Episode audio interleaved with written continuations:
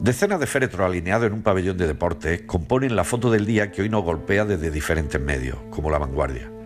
La imagen, tomada por Valeria Ferraro, nos muestra a las víctimas del último naufragio en la ciudad italiana de Crotone, donde el pasado domingo una desvencijada goleta de madera se partió en dos, dejando cerca de 200 personas a merced del mar.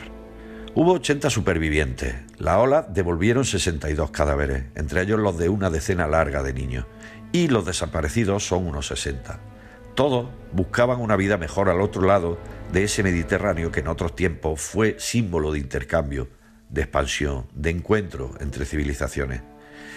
En el centro de la foto destaca un féretro más pequeño que el resto. Junto al ramo de flores que lo corona se aprecia un juguete, un cochecito azul con el que nadie jugará, haciéndolo rodar sobre la tierra prometida a ese niño cuyo nombre ha sido sustituido por letras y números. Y ahora vienen las contradicciones. Mientras la autoridad italiana expresan su profundo dolor, aprueban un decreto que dificulta las tareas de rescate. Mientras las autoridades europeas lamentan esta nueva tragedia, dan por primera vez luz verde a la financiación de vallas con fondos comunitarios.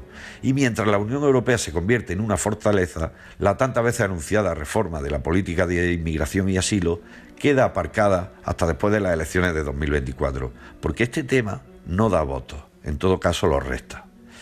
Los muertos y desaparecidos en el Mediterráneo desde 2014 son ya más de 26.000.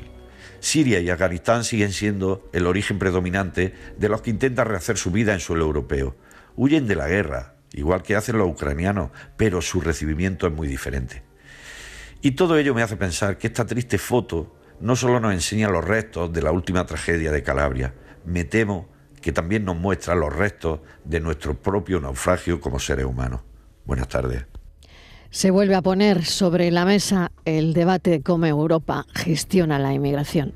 Otra vez, otra vez sobre la mesa. Estas personas sabemos que llegaron a través de la ruta turca, una de las más largas y peligrosas del mundo. Y eso lo sabe todo el mundo. Francis Gómez, ¿de quién es la foto? Buenas tardes, Marilo. La foto la ha comentado hoy para la tarde Alberto Román. Desde hace más de 20 años es periodista y fotoperiodista de Diario de Alde Jaén, responsable de la zona de Úbeda, ciudad de patrimonio de la humanidad en la que reside. Lleva dos décadas pulsando la actualidad del municipio. En el ámbito fotográfico es especialista en paisaje y paisanaje urbano, así como en fotografía de espectáculos, sobre todo musicales, siendo además fotógrafo oficial de diferentes festivales y eventos como músico frustrado, mata el gusanillo fotografiando otros músicos. Era la foto de Alberto Román, era su elección, fotoperiodistas que buscan la imagen del día.